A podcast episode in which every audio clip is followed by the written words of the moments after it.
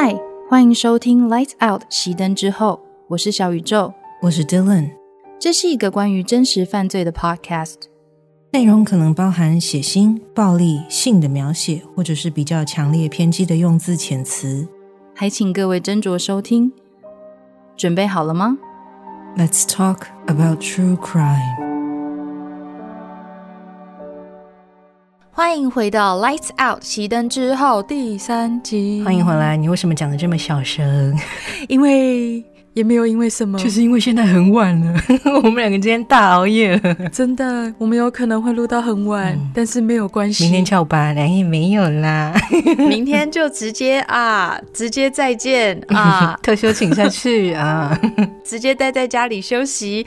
冬天很冷，就是要待在家里，有没有热个热牛奶，加一点肉桂，舒服，舒服，舒服。我有听 Dylan 讲说，今天的内容非常的充足，非常的多，所以我也很期待。那在这边也要感谢一下上一次直播有来参加的大家，我们真的聊得很开心。那也有听说有些人因为很喜欢啊，就一直在问说，诶，下次什么时候还会直播？那这个嘛，当听众信箱累积到一个数量的时候，我们当然就会再开直播了。因为直播的目的主要还是就是读读大家的信，读读大家的故事留言，然后做一下回复这样子。所以喽，大家加油！如果 如果有想要跟我们聊天，想要跟我们分享故事，都欢迎你来信到我们的听众信箱哦。嗯就跟我上一集说的一样，各位请投稿。是的，是的。然后最近我们在 Instagram 上面也会看到很多朋友在分享，他们今年在 Spotify 上面都听到了多少的 podcast，然后听了多久之类的。嗯，对，我真的很谢谢大家听了很多的，听了很多集啊，听了很，而且应该是说每一集都听了很多次啊。是啊，因为其实我们的集数到现在来说并不算多嘛。嗯，那我看到蛮惊人的是，有一位听众朋友听了一千九百九十八分钟，你花了三十三点三个小时在听熄灯之后呢？超厉害！超级厉害，真的很感谢你。另外还有一位是一天当中连续听了六集。对，请问你有在上班吗？请问你在做什么？一天听六集，你真的也是很厉害啊！真的。真的很感谢，但真的就很谢谢大家的支持啦。对呀，谢谢大家，非常感谢大家。看到那个数字的时候，我也吓坏了，因为我知道说我们一集通常都不短，所以一天听个三集以上，我就觉得已经非常非常厉害了。真的很感谢大家。那也有人有提到说很喜欢在睡前呐，或者是上班的时候听，有一个陪伴感。其实知道我们的声音有陪伴到大家这一点，一直到现在，其实都觉得有一个很很奇妙的感觉。特别是会陪伴一些创作者创作这一件事情，也让我觉得哦，好酷哦！原来你在创作的时候是一边听着我们的声音，在画出这一些图像的，就哇，开心。那再就是之前听众敲完了很久的书单，我们已经整理出来了，一样就是放在 Link Tree 的连接里面，有兴趣的朋友都欢迎到我们的连接里面点开来查看哟。嗯哼。上面有分成小宇宙的书单、Dylan 的书单，还有案件相关的书单，是在不同的分页里面，所以大家可以都去点点看，找找看有没有你们在找的那本书哦。好，那因为今天的案件讲述应该会很长，所以我们就赶快开始吧。嗯。二零零一年的十月十七日是星期三，澳洲的 New South Wales 最高法院开庭的前一天，拥有多年经历的法官 Justice Barry O'Keefe 面色很凝重的召集了明天要作为陪审团出庭的六十位一般市民。一旦选择踏入明天的法庭，这六十位或许这一辈子都可以安然度过，不会看到什么恐怖画面的男男女女们，就会被迫经历一场极端血腥暴力的视听挑战。Justice O'Keefe 对着这一群人说道：“明天的呈堂证物将会是极度血腥而且难堪的。如果各位选择作为陪审团的一员去执行你们的公民职责。”要有心理准备哦，因为即使你自认对于血腥这件事情有一定程度的接受度，在明天的法庭上面，你们所听闻的事实描述跟检方作为证据将提出的照片跟证物，很有可能会引起大家的强烈的恐惧跟恶心。如果你会对看见大量血腥画面、残缺遗体的照片，或者是对详细描述暴力犯行的现场感到恶心或者是无法承受的话，请各位跟门口的工作人员做登记退出。你们可以选择未来有机会再执行自己的公民职责。是什么样的案子让见过许多大风大浪的 OKEF 法官在开庭前一天特别开了一场小型说明会呢？听到血腥、暴力、凶杀之类的案件，通常都会让人联想到那种长相很恐怖、很阴狠的犯人，而且较大的几率都会是男性嘛。在二零零一年的十月十八日，礼拜四，也就是开庭当天，四十五岁的 Catherine Mary Knight 作为被告踏入了 New South Wales 的最高法院。她被指控杀害自己的男友 John Charles Thomas Price。今天是这一起震惊整个社会的凶杀案的第三场公听会。Catherine Knight 留着一头红发，她的皮肤很白，白到那种会透出不均匀的红色的那种肤色。她的脸上有许多雀斑，金属框的眼镜底下呢是一双蓝色的眼睛，里面看不太到什么情绪的波澜，感觉就是很沉稳、很冷静的一个人。她的身材在女性当中算是很高壮的，但是乍看之下就是一个很普通的中年妇女，就很像澳洲郊区农庄里或酒吧里会见到的那种一般的劳动阶级的妇女是差不多的，就是那个样子。正因为犯人是一位看起来再普通不过的妇女。而行凶动机跟犯案手法又是既残忍又极端到一个令社会大众都感到很费解的程度，所以不仅在澳洲当地，后来这桩案子的详细消息传到欧美各国之后，也常常被犯罪学专家们视为一个极为罕见的刑事案件相信常在各个平台上面收听或观看真实犯罪相关内容的听众朋友们，对于这个案件应该不会感到太陌生。今天我们想和大家一起来看看 Catherine Knight 的一生，以及她所犯下的，一直到二十年后的今天，都还是令人感到不寒而栗的凶杀案。Catherine Mary Knight 出生于一九五五年的澳洲 Tenterfield，双亲分别是母亲 Barbara Rogan 跟父亲 Kenneth。嗯，大家都称呼他为 Ken。Barbara 初次在 Aberdeen 的小镇上面遇见 Ken Knight 的时候，其实是已婚身份。她当时的丈夫是一名叫做 Jack Rogan 的矿工，而 Ken Knight 则是 Jack 的同事。Barbara 跟 Jack 从学生时代就是情侣，那毕业之后两个人也很顺势的就结婚成家了。但原本对于婚姻有着还蛮美好的憧憬的 Barbara，却一次次对于两个人的生活感到很无趣、很失望、很麻木。也许是因为。结了婚之后，一起生活就会有经济的压力，然后还生了四个儿子，那压力更大了。然后他们两个人的日子过得一天一天越来越冷淡了，这让 Barbara 对于她本来期望已久的婚姻生活感觉很幻灭。在这个时候，身为镇上少见的长相帅气、散发着一种放荡不羁的浪子气息的 Ken Knight 的出现，就正好为 Barbara 无聊的日子带来一个新的转机。Barbara 跟 Ken 的地下情持续了一段时间之后，她就决定要离开丈夫 Jack，跟 Ken 一起生活。你要知道，当时女人在家庭问题的方面是没有什么话语权的，特别是像 Aberdeen 这样的一个传统的小镇，只要谈到家庭方面的事情，普遍来说都是男主人说了算。Barbara 对此是非常不以为然的，她已经受够了这样的日子，比起还要经过重重困难的手续去办理离婚，她选择直接。抛下丈夫跟孩子，就径自去寻找新的生活，这还比较快一点。虽然说因为厌烦生活、外遇，然后抛家弃子，并不是什么值得赞扬的事情，但是站在 Barbara Rogan 的角度来看哦，当时那个男人说话永远都比女人大声的社会环境之下，如果他提出离婚，而 Jack 不同意，本来就会有肢体冲突的婚姻关系，有可能会演变成更严重的家暴。再者呢，两个人即使花了很多钱上法庭打官司，身为女性，又在外面有情人，她可能判断自己能得到的东西少之又少，更不要说孩子的抚养权了。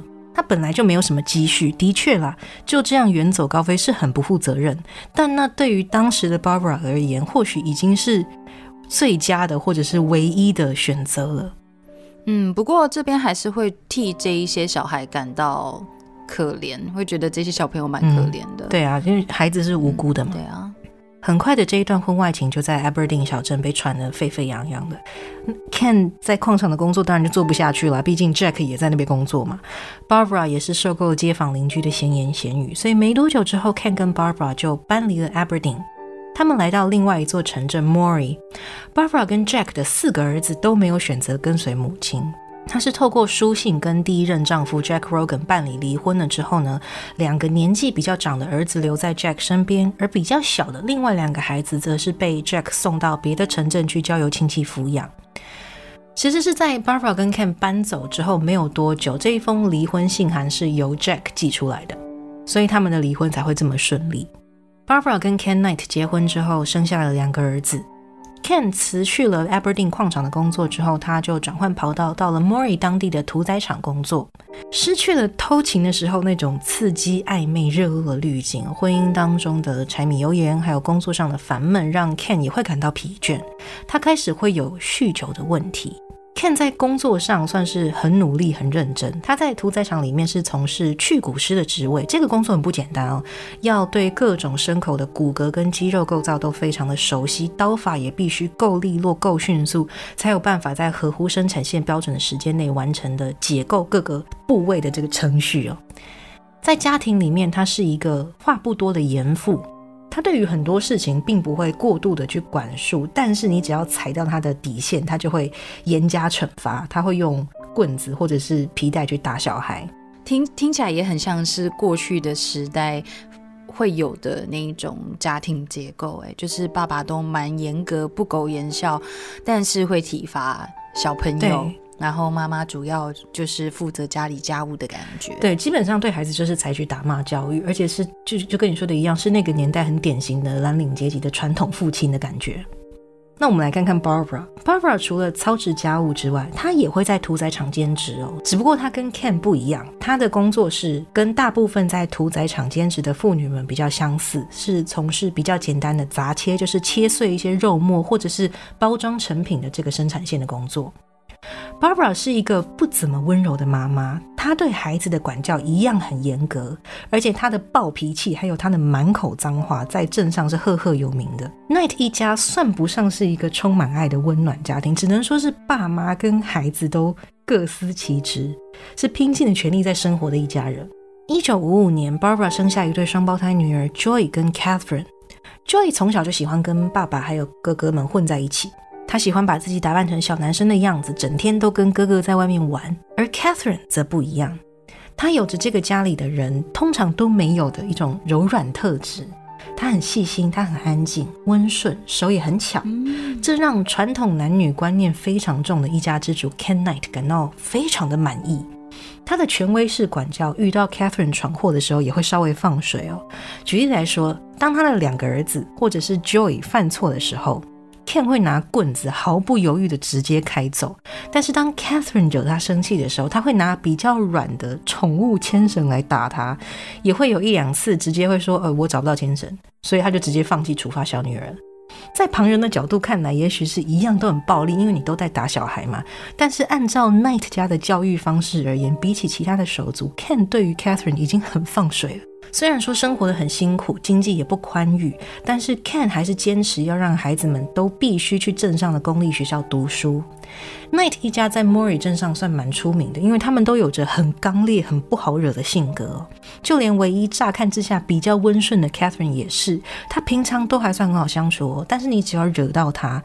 也许是遗传的母亲的暴脾气吧，他会不计一切代价的报复，而且跟妈妈学的一口那种让大人听的都觉得，哦，你这个小孩怎么会讲出这种话的那种很难听的脏话。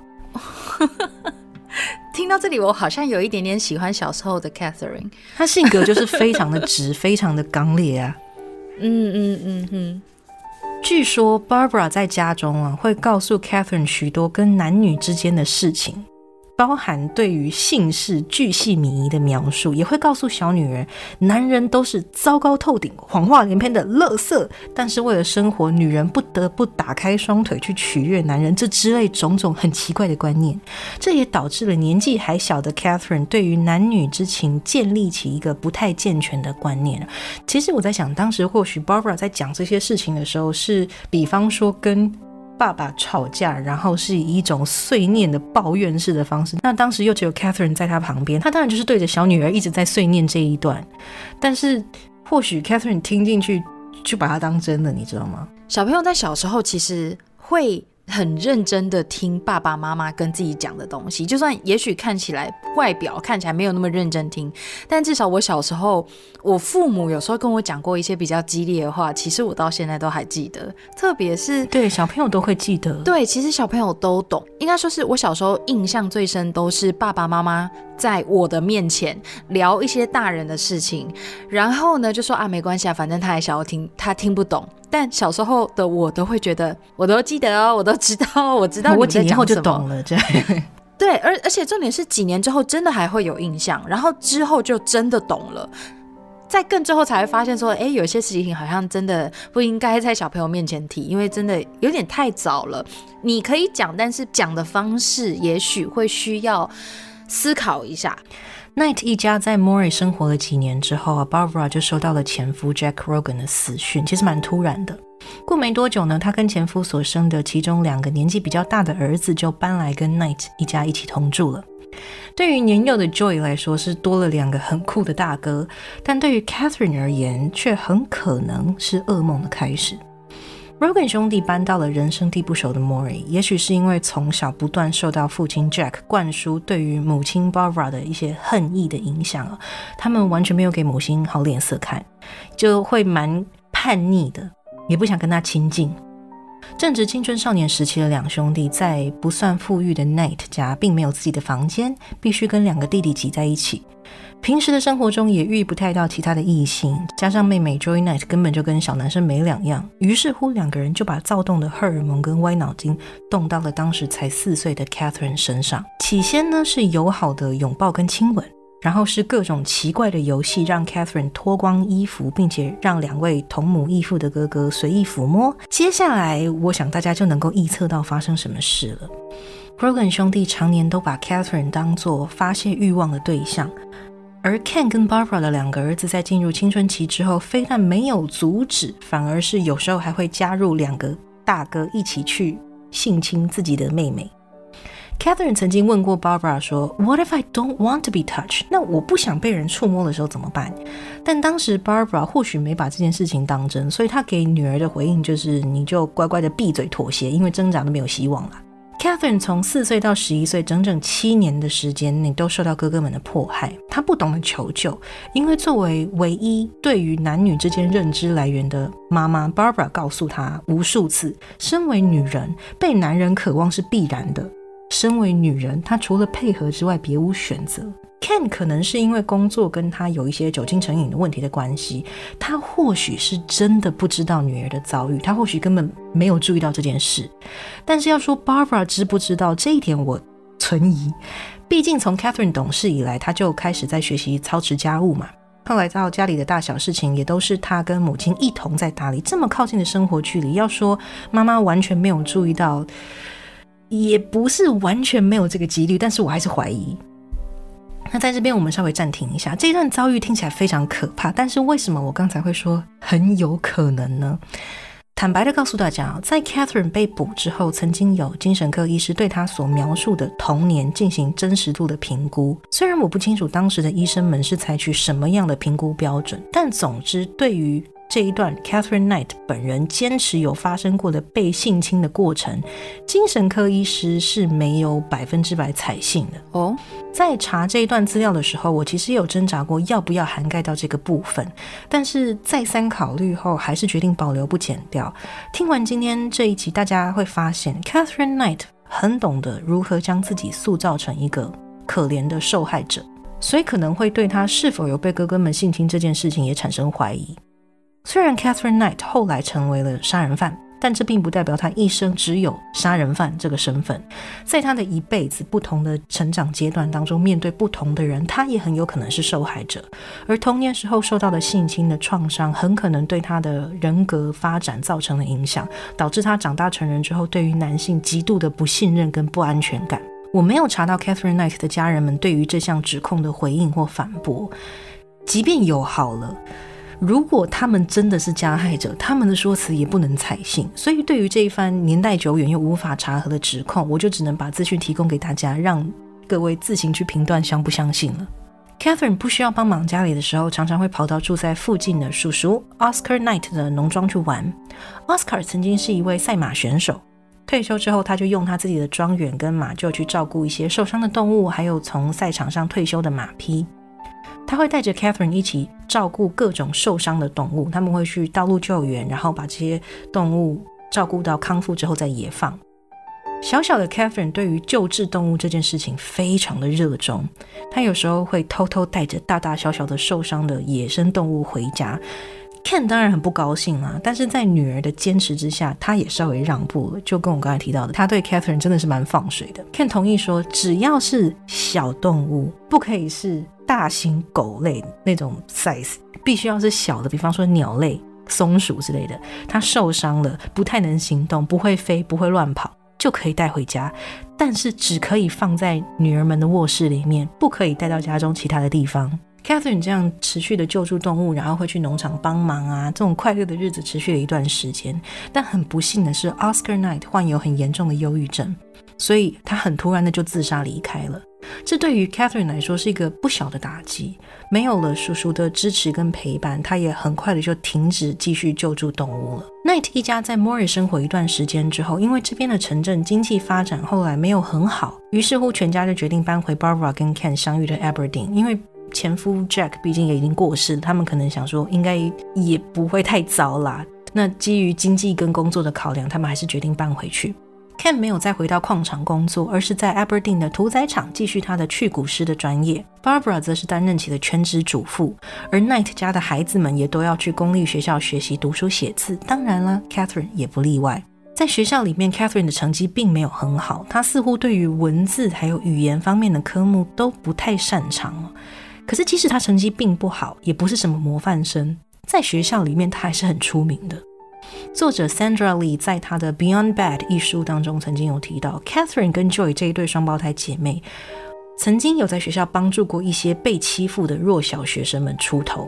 但是 Catherine 本身也是一个很不好惹的角色，她也会去霸凌那些在各种方面惹到自己的学生们，而且她的报复等级几乎都是加倍奉还的那一种。打个比方说好了，可能某天在学校走廊上，他被别人撞到，对方就或许只是不小心碰到，那他也没有说对不起就走掉了。刚好 Catherine 那天心情不好，他觉得对方是故意来惹自己，自己被针对了，那他会每次看到对方的时候都二话不说上前揍一顿，然后会用非常难听的脏话去骂对方祖宗十八代那样子，超凶，很极端的报复，真的很凶。即便他有着如此火爆的脾气，在家人眼中，他也还是属于正常的孩子。Ryan Green 所著作的《Man Eater》一书当中就有提到，就读 Muscle Brook High School 的期间哦，Catherine 曾经在学校拿剪刀刺伤同学，校方想当然的有将这起事件上报给 Knight 夫妇知道啊。结果 Catherine 回家之后，Knight 只问了小女儿，Did he deserve it？就是对方是不是罪有应得？那 Catherine 点点头之后，这一件事就这么不了了之了。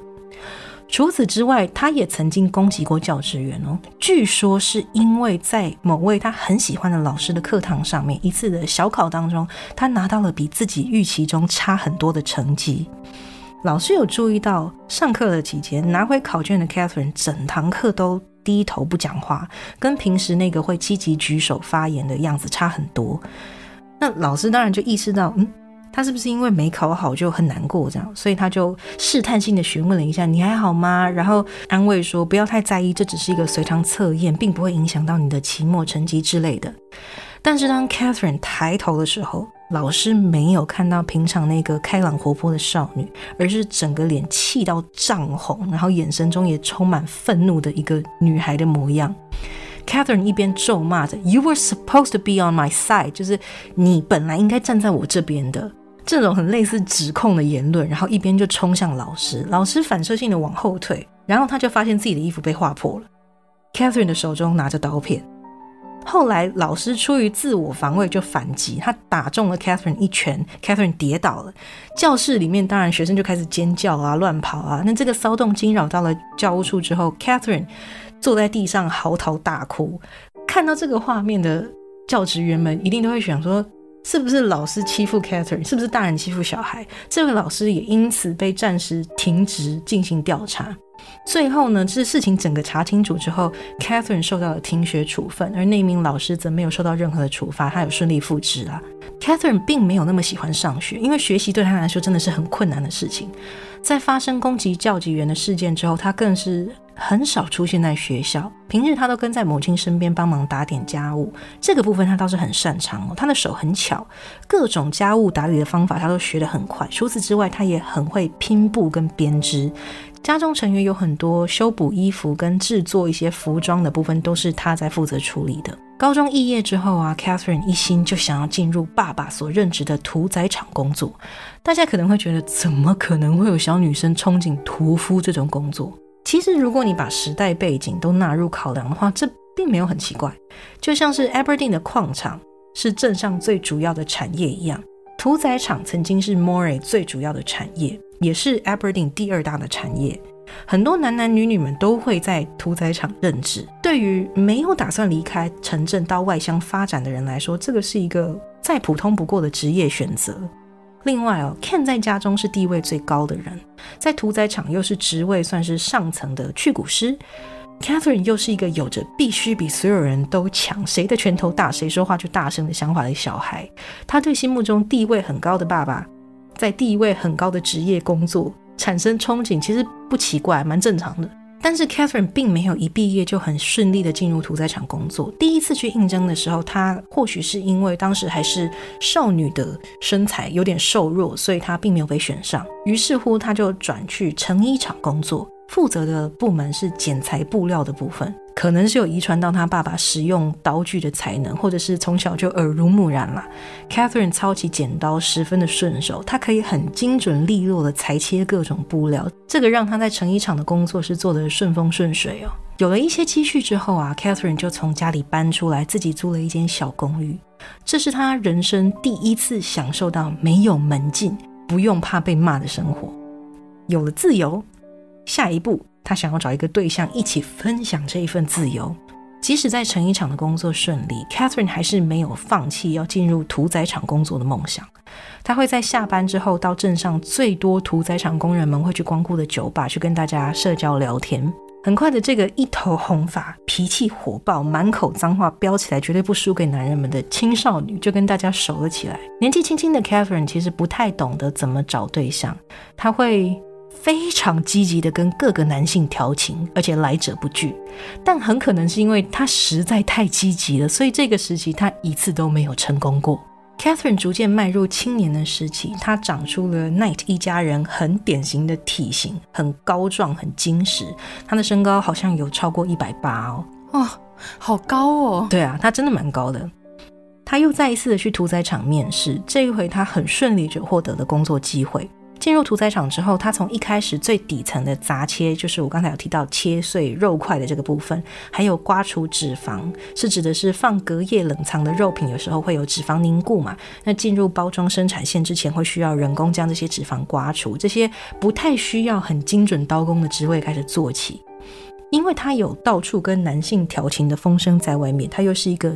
年轻女性，所以一部分有家室的屠宰场男性员工们都会被自己家的太太们警告，不可以跟 Catherine Knight 走太近。他在屠宰场工作的时候，唯一会常常去找对方聊天，对方也不介意的对象，是一位负责在放血之前将牲口打晕或电晕的老先生。据说 Catherine 非常喜欢看牲口被打或被电晕之后，吊在挂钩上面割喉放血的这个过程。Catherine 很热衷于这份工作，而且善用刀具的她也是做的十分上手。虽然屠宰场的工作是不分男女的，基本上了，但是越高阶越吃体力的工作岗位，通常也都是由男性占绝大多数。就好比 Ken Knight 所担任的去骨师就是如此。Catherine 则是一个例外，她的工作能力非常好，身强体健也是她的优势。不出几年哦，他也顺利的来到去骨师的工作岗位，并且呢，他有了一组自己专用的屠宰用刀具。据说 Catherine 非常宝贝那一组刀，每一回上工前，他都会花很长一段时间去上油、保养、打磨那一套刀具，随时都将刀刃保持在最锋利的状态。有他这么一个特例的存在，当然就会有一些男性员工看不惯了。只是这些人很快的也学到绝对不要惹毛 Catherine Knight 这一点。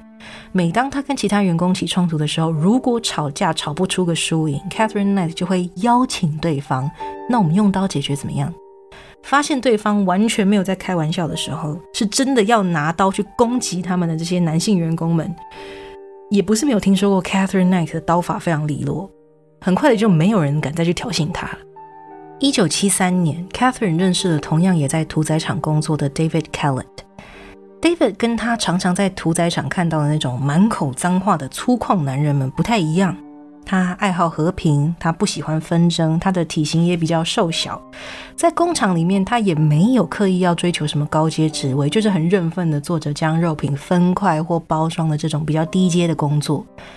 David 在来 Aberdeen 的屠宰场工作之前是铁路工人。说起来，他的一生也是很坎坷啊。他曾经看到过自己的好友因为意外而死在自己眼前，也有目睹过铁路意外导致火车撞上一辆校车，造成六名儿童死亡的案件现场。也许这些事情让他有了 PTSD，因为没有正式的诊断，所以无法确定。总之呢，他开始慢慢会利用酒精麻痹自己。到了他来屠宰场工作的这个时期，已经是因为酗酒问题被铁路工厂开除，又因为没有钱缴不出房租，也买不起酒，所以不得已只好来找个工作维持基本开销的这个阶段了。Catherine 的活力跟 David 的消极形成了很特别的对比，但也许就是因为这样，他们才受到彼此吸引，很快的呢就开始交往了。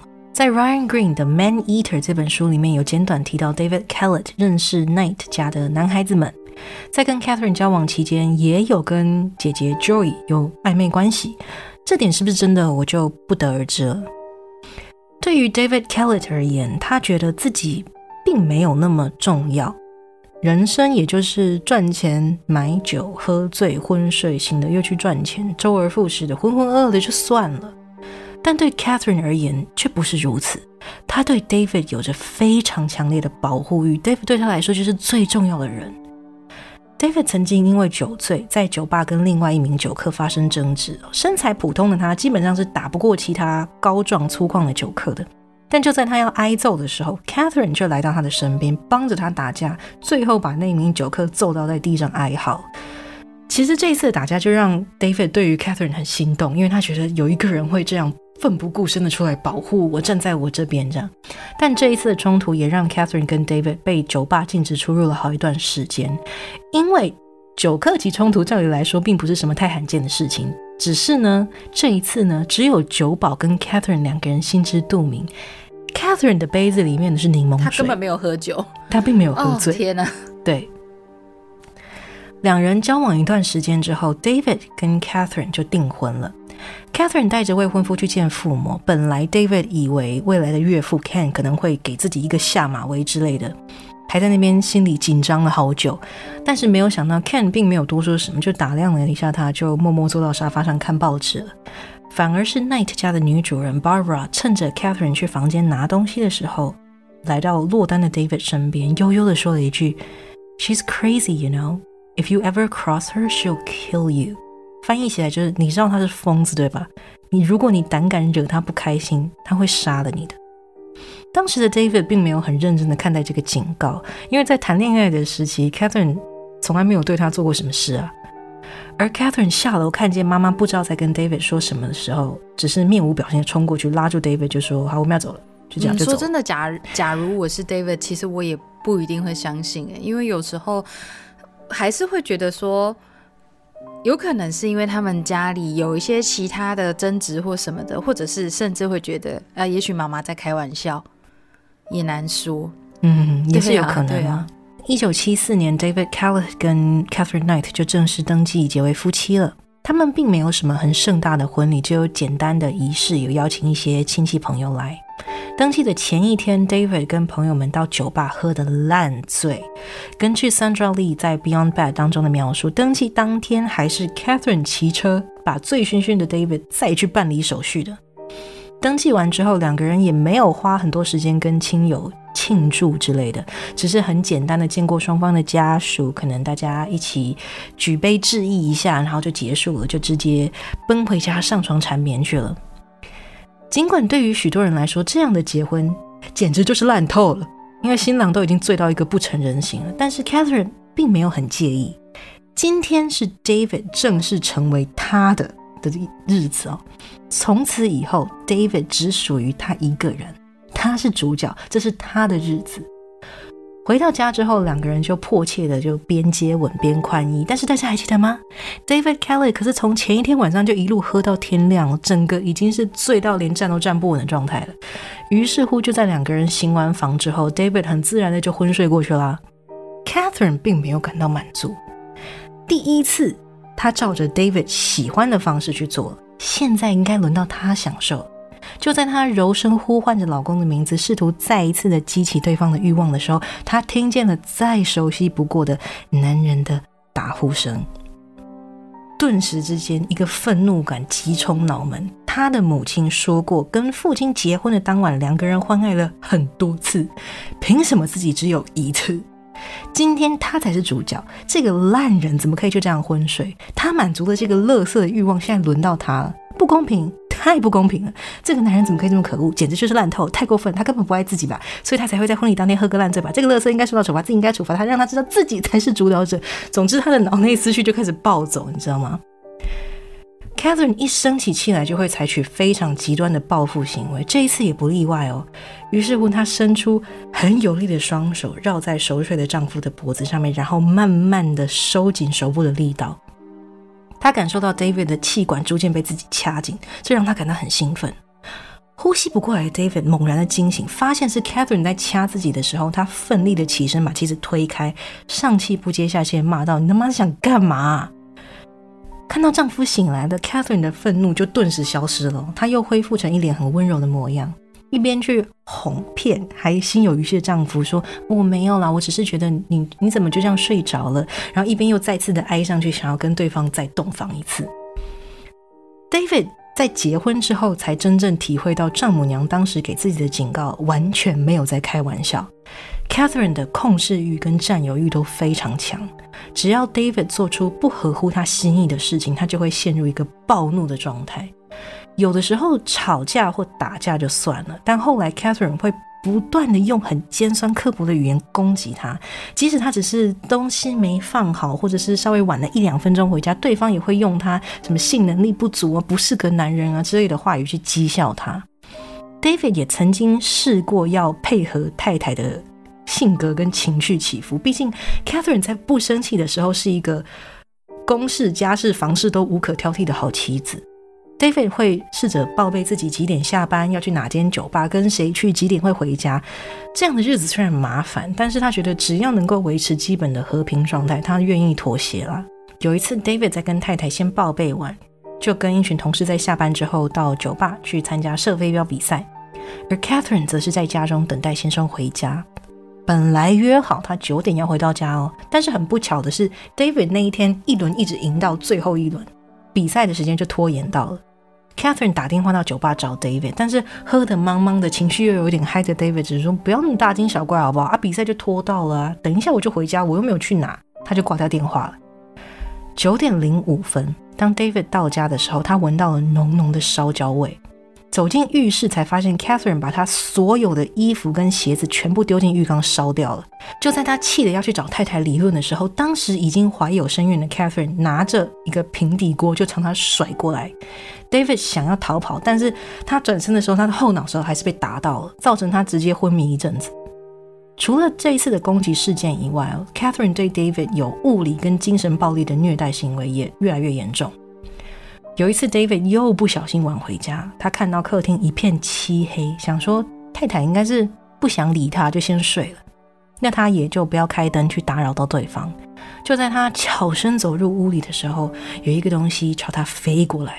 等到 David 再次醒来的时候，他发现自己躺在床上，Catherine 则是满脸笑容的坐在旁边，但他的脸跟他的头都痛到一个不行。David 不知道发生什么事。问了太太才知道，因为他晚回家，所以 Catherine 很生气，所以 Catherine 就站在漆黑的客厅里面，拿着平底锅等待老公回家，然后眼睛也没眨，就拿锅子砸对方的头。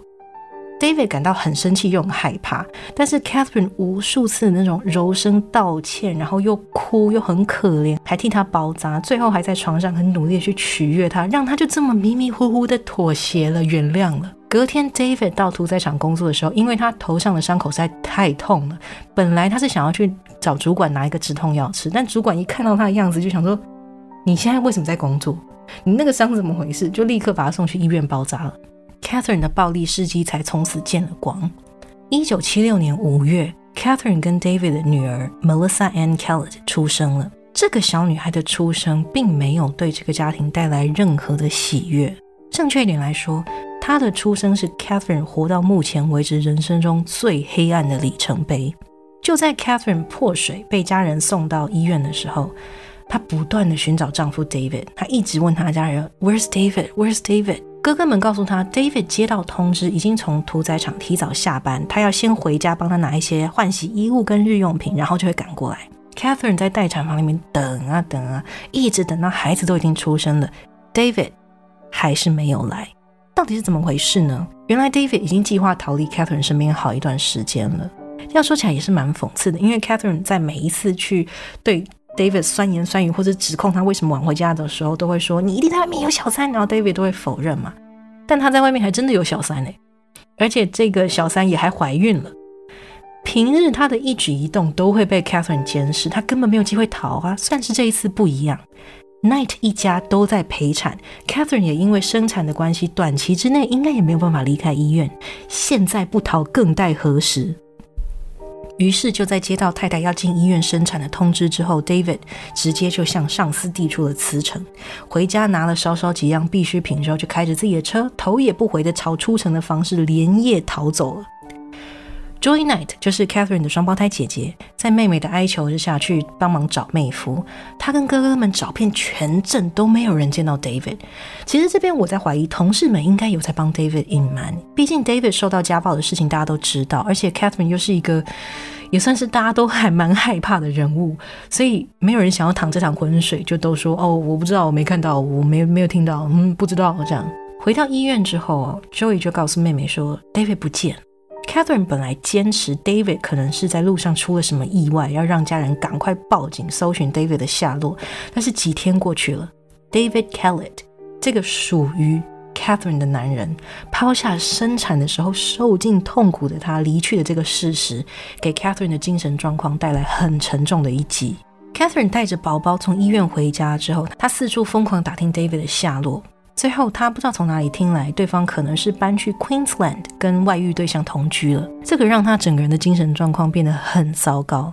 邻居曾经通报给警方说，Catherine 会推着婴儿车在街上来回走。不晓得是不是想到 David 的离开哦，他就会突然暴怒，一边咒骂着一堆邻居们因为距离很远听不懂的话，一边用力的摇晃婴儿车，把婴儿车甩来甩去着。警方接获报案之后，考量到新生儿的安全，便将婴儿暂时交给 Barbara 跟 Ken 照顾。并且强制把 Catherine 送去 Saint Elmo's Hospital 医院观察。医院判定 Catherine 很有可能是产后忧郁。留院观察期间呢，她有被强制服药。那只要服药，她的状况就会冷静很多。这边的服药应该是吃镇静剂吧，我想。在观察差不多两周之后啊，医院认为哦，他状况应该还 OK 了，都稳定了。于是呢，就让他自行签署同意书出院了。出院后的 Catherine 立刻就回娘家接走了女儿 Melissa。因为有了前车之鉴，这一次邻居们都会特别留心他家是不是有传出婴儿的哭声，就是在不当的时间点传出不当的哭声的感觉，他们都会稍微注意一下。但是 Catherine 回家之后，他家一直很安静，都没有任何声音。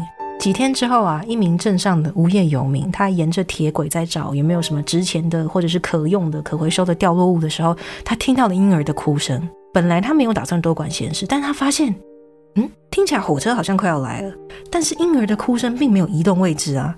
那这位被证明昵称为 Old Ted 的老先生便循着声音找过去。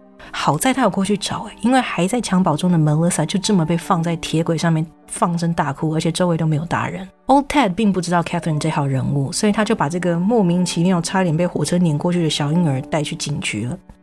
Catherine 又被送进了 Saint Elmo's Hospital 治疗，但这一次他却跟医生说：“哦，我当天是忘记吃药了，然后小朋友又一直哭，所以我我是在没有意识的情况下做出这种事的，我真的很后悔。”因为他是那种声泪俱下、楚楚可怜的这样说，所以医院开了药物之后又让他回去了。但警方这一次并没有同意让 Melissa 回到亲生母亲身边哦，而是直接就送过去给 Ken 跟 Barbara。那一家在知道 Catherine 的情况之后，也同意暂时不要让 Catherine 照顾小孩。就在大家以为 Catherine 的情况稍微缓和下来的时候，有一天晚上，他来到住在对街的邻居家按铃。应门的是这一家人的大女儿，因为父母当天外出的关系，她留在家里照顾还在读小学的弟弟。Catherine 就是一副非常可怜、非常委屈，一边哭一边哀求着少女开车载她去娘家一趟的样子。她声泪俱下地说：“Melissa 好像发高烧了，她没有交通工具，她必须要去看她的女儿，她很担心她女儿出什么事。”这位来应门的女孩虽然有听过关于 Catherine 的传闻，但是她眼前这个急得像热锅上的蚂蚁的妈妈，看起来很无助又很可怜，就跟传闻中那个极度危险的暴力分子差了十万八千里啊！少女一时心软，就带着弟弟一起开车要载 Catherine 一程。车上，女孩很礼貌地询问 Catherine 说：“哎，你的娘家要怎么走？”但是车门一关锁上之后，Catherine 的眼泪就停了。她直勾勾地盯着前方，用非常冰冷的命令式口吻说道：“我要去 Queensland。”他不知道从哪边打听到 David 搬去 Queensland 的那个消息嘛？总之，既然他知道了，他就要过去找对方，而且他这一次绝对要让 David 得到他应有的惩罚。这件事情在他心里是一个很大的执着点诶，听起来，对啊，因为她在生下小孩之后，打听到自己的丈夫很很有可能去了 Queensland 之后，也听起来她就没有再关心这个刚出生的小朋友了，她满脑子好像就是想要去找 David，对啊。开车的少女就直接傻眼啊！从 Everything 要开到 Queensland，至少要花上好几个小时的车程。她很委婉的用，呃，开车过去，天都亮了。我爸妈如果回家看到我跟弟弟不在，一定会把我们痛骂一顿的，因为我没有事先告知他们。她想要用这种理由很礼貌的去拒绝对方，没有想到她话都还没有说完，她的脸颊就有一股热流，然后是一阵很尖锐的疼痛。等到少女反应过来，她才看清楚，Catherine 手中握着一把沾了血的屠夫刀。坐在后座的小男孩看到姐姐的脸直接被划开一大道伤，而吓得一边尖叫一边哭。女孩也因为疼痛差点没有控制好方向盘，车子就很剧烈的晃了一下。哦天哪！Catherine 恶狠狠的吼到：“要小男孩闭嘴，不准哭，不然就把。”他们俩都杀掉，而且他命令女孩乖乖的，你给我开到目的地，你不要再啰嗦，不然他会把姐弟俩、他们的父母还有他们的朋友通通都杀光。忍着脸颊上剧烈的疼痛，女孩一边在高速公路上开车，一边想办法。突然，她看到了前方不远处有一间加油站，那是出城之前他们唯一会经过的一个停靠点。女孩就问 Catherine 说。好，我会载你到 Queensland，可是车子中途会没油，可不可以先让我把油加满，我们再启程？虽然很不愿意停车，但是车子半路没有油更麻烦，所以 Catherine 就同意了。到了加油站呢，女孩把车子熄火，偷偷的拔走了车钥匙，加好油之后，做事要进加油站的附属便利店去结账。他很小心的保持一脸平静，因为他知道 Catherine 坐在车子里面，还是紧盯着自己的一举一动，害怕说如果。他要是表现出任何一点想逃跑的样子，坐在后座的弟弟可能会有生命危险。进了商店之后，少女就做事要结账。店员看到一个满脸都是鲜血的青少女，在这种大半夜的时间来加油结账，就很就怪怪的啊。他就察觉到事情不太对劲啊。店员立刻就帮女孩报了警。两个人决定假装那个油表计价有问题，一同回来车的旁边查看，试试看能不能就把弟弟带下车。这样看到店员跟着走出来，Catherine 立刻就发现情况有异哦。她持刀胁迫小男孩跟自己一同下车。四个人就这样僵持了一阵子，警方很快就来了。因为其实自从 Catherine Knight 出院之后，他就一直是警察的重点注意对象，所以这次一听到他又出状况的时候，警方根本连问都不用问，就直接出动了。抵达到现场，警察试图转移 Catherine 的注意力。他们问还是拿着刀子抵着小男孩的 Catherine 说：“你为什么这么突然要赶去 Queensland 啊？”Catherine 的答案是：他要去惩罚 David。首先，他要杀了为 David 修车的工人，因为他们协助 David 逃跑。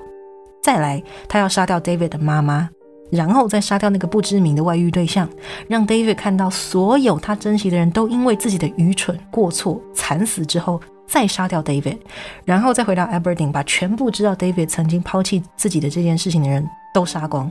因为这样这个污点就可以消失了。警方听完当然不可能放过 Catherine 啊，在他说话的时候，其中一位警察找到一根棍子，他把棍子丢向 Catherine，情急之下他就放开那个男孩，男孩立刻就冲到姐姐身边，警察冲上前去要压制陷入一个暴怒、有点像失去理智状态的 Catherine，可是他人高马大又非常有力气。两位远警在试图制服他，而且要将刀从他手中夺走的过程当中，都受到了不小的伤，他们都有被割伤或刺伤哦。最后，在支援警力赶来帮忙的状况之下，Catherine 才终于被压在地上，好像突然清醒过来的她，又突然哭了起来，就又变成那个很可怜的样子。但是毕竟这一次她伤及了无辜的孩子。袭警，而且在警察的见证之下说出了他的杀人计划，所以警方就将他强制押送到戒备森严、专门关押有暴力倾向精神病患的 Moorset Psychiatric Hospital 精神病院。Catherine 住院期间倒是乖乖的，哦，因为这间精神疗养院是出了名的严格，而且不管患者做什么，他们就是喂药关起来，喂药关起来，没有再管患者说什么的。Catherine 的各种装可怜一概不管用，乱发脾气就把他绑在床上，加重药量。本来 Catherine 是会长期被强制关在 Morriset Psychiatric Hospital 接受治疗的。大家都以为事情的发展到这里就会告一段落，正要松一口气的时候，你猜猜谁出现了？David Kellett。What？这个人在这个时候出现干嘛呢？对不对？对啊，他干嘛？他是来接 Catherine 出院的。哈？哎，他为什么要做这种莫名其妙的事？对不对？对啊。因为他听到 Catherine 在 Aberdeen 做出的各种疯狂的行为，都是要找自己，让 David 突然觉得自己的不告而别让他感到很愧疚，所以他就在跟他妈妈讨论过后，就决定回来接走，或者是在他的想法里面是救走 Catherine，带走 Melissa，四个人一起重新开始好好生活。哎，你想一下，他这样等于又抛下他的外遇对象跟那个孩子，回来找他的太太。哎，等一下，所以他的外遇对象的小孩也出生了。对，Oh my God！所以他就是又抛弃了一个家庭，然后又回来救走 Catherine。虽然说 David Kelly 被家暴是一个事实，就这点来说他是受害者没有错。但如果他后来真的是因为自己对于离开 Catherine 感到愧疚，听说他被关押进精神病院之后于心不忍，就又来把他救出来的话，这种行为真的是会让我觉得你到底在干嘛？你才不是在救他，醒醒啊！关于 David Keller 跟 Catherine 之间的关系，我们在后半段会再多讨论一点了。不过这里我们也不是说在检讨受害人的意思啦，只是听到这样子的决定，真的会有一点哈，呃，会很错愕，有点惊讶，会很错愕，真的会很错愕。不过，嗯。我也觉得这部分应该也是出于 David 他的本身的个性的关系，再加上即使 Catherine 是一个非常可怕，对他而言是一个非常可怕，毕竟对他家暴无数次，精神上面、心理上都有造成伤害，这么可怕的人，但我想还是会对 Catherine 有感情在的，所以是可以理解，只是还是对于他这样子突然的出现，然后啊。我的天哪！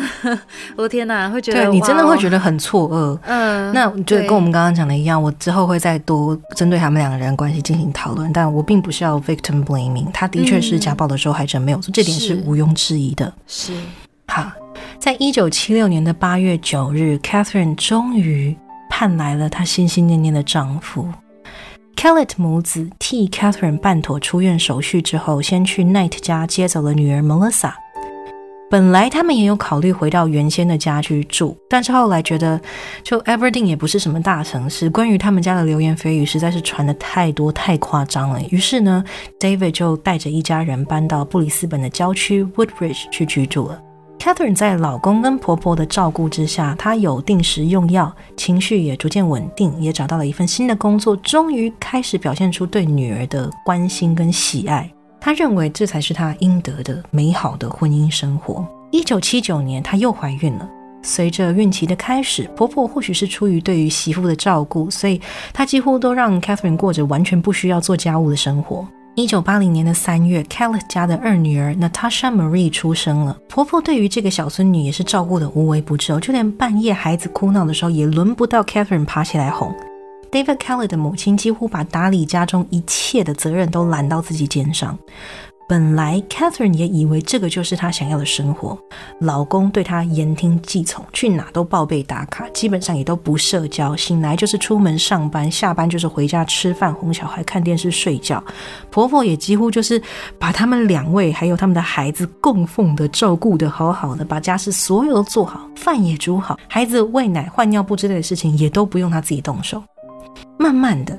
Catherine 对于这种和平安稳的生活感到越来越枯燥烦闷，她受不了这种一点刺激都没有的日子，这种要什么有什么的人生太无聊了。于是就在一九八四年的某一天，David 跟母亲一起外出回家的时候，突然发现 Catherine 已经收拾好所有的行李，带着两个女儿就已经离开了，不见了。过不久之后，David 收到太太寄来的一封离婚协议书。在他签好协议书，并且寄去公证，离婚得到法院证明通过之后，David 跟 Catherine 的十年的婚姻就画下句点。Catherine 也再也没有回来找过他哦。他甩人的时候倒是甩得很干脆哦。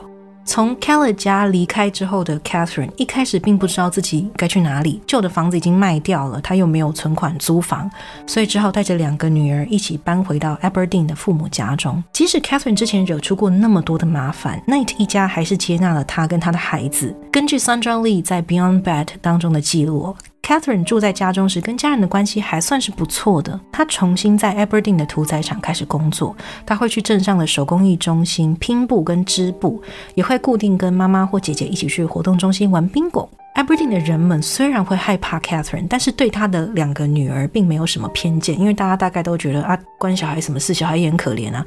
所以 Melissa 跟 Natasha 在这边的生活还算是蛮不错的，蛮安稳的。然而对于 Catherine 而言，好日子似乎就是没有办法持续长久。一九八五年，三十岁的 Catherine 在屠宰场工作的时候，一个不小心就拉伤了她的背部。屠宰场的工作是非常吃体力的劳动活，毕竟要搬动跟拆解牲口，还有去挪动这些肉块，都需要很大的力气。在背部严重拉伤的情况之下，Catherine 不得不从屠宰场退休。工厂协助他跟政府申请了一些工伤补助，Catherine 得到了一笔补偿金，政府也派给他一栋位于 Aberdeen 镇上的小房子。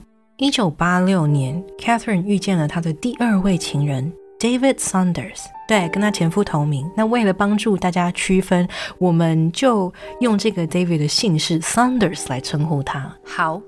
Sanders 也离过一次婚，他跟前妻共同抚养两个女儿。可能也是因为之前有过失败的婚姻的经历的关系，所以虽然他愿意跟 Catherine 交往，两个人却没有步入婚姻。Sanders 的女儿们都还蛮喜欢 Catherine 的，也跟 Melissa 还有 Natasha 相处的蛮好的。然而 Catherine 跟 Sanders 的关系却不像孩子们之间那么样的和平跟友好。他们的确有热烈亲密的时候，却也有非常多的争执跟冲突。Sanders 虽然常常会去 Catherine 家住，也有给对方自己的小公寓的钥匙，但是他迟迟就是不肯把小公寓卖掉。他是一个喜欢有自己空间的人，所以即使跟女朋友爱得再火热，属于他自己的小公寓对他而言还是无可取代的。Catherine 对于这点就无法接受啦。她认为男朋友不愿意跟自己住在一起，又不愿意卖掉单身公寓，那就等于他在外面一定有女人，他一定是过着肮脏的双面人生，才不愿意做出婚姻的承诺。有一次哦，Catherine。在家里煮好饭、收好东西，默默的就走去后院，一把抓起 Sanders 才刚刚养两个月的小狗狗，拿到对方的面前，拿刀把狗狗的器官直接割断。Sanders 完全没有办法理解你为什么莫名其妙就杀掉我的狗。追问之下，Catherine 只是淡淡的说：“我就是要让你知道啊，你如果敢背叛我，你如果敢有外遇的话，我做得出什么样的事情，你现在知道。”然后他就抄起手边的平底锅，就把对方砸晕了。Sanders 也曾经在大吵过后，把 Catherine 从他的公寓赶出去。但就跟与前夫在一起的时候一样，Catherine 就是有办法把对方哄到愿意原谅自己，再给自己机会。一九八九年，Catherine 生下了 Sanders 的孩子，一位叫做 Sarah 的小女孩。虽然还是不愿意结婚，但是 Sanders 为了表示自己愿意对 Catherine 还有孩子们负责。他在 Aberdeen 的镇上买下一间很不错的房子，并且跟 Catherine 还有女儿们一起搬进去同住了。这个时候，他还是没有卖掉他的小公寓哦。值得一提的是，大部分的人都会用自己喜欢的风格去装饰自己的房子嘛。对，你觉得 Catherine 会用什么风格去装饰？哎，是用什么风格？他的房子里面墙壁上挂满了各种打猎的动物标本。还有他在路上找到的死掉的动物的骨骼、毛皮、各种部位，还有不同的捕兽用的陷阱跟武器，当然还有他那一组最宝贝的屠夫刀，就挂在床头，品味非常的独特。嗯嗯，真的。但也完全的显示出了他的个性跟喜好了。对啊，非常的直接，非常的明了。对，同一年哦，两人的同居生活才没有过几个月，Catherine 就在一次的争吵之后，用热烫烫的熨斗直接砸向 Saunders 的脸，然后又趁对方受伤往后退的几步空档，他没有片刻的犹豫，就拿剪刀直接刺进 Saunders 的腹部。这一次事件之后，Sanders 是真的吓到了。他回到自己的小公寓养伤，并且拒绝跟来求和的 Catherine 见面，好长一段时间了。但等到他再次回到跟 Catherine 一起生活的那个家的时候，他看见自己几乎所有的衣服都被 Catherine 给剪碎了，这让他心里非常害怕。他从工作单位请假，搬离镇上去暂时避一避。当 Catherine 发现 Sanders 是铁了心要躲自己的时候，他要报复了。他用之前申请下来的工伤补助金付清了 Saunders 买房子的钱，并且把这一栋房子转到自己的名下。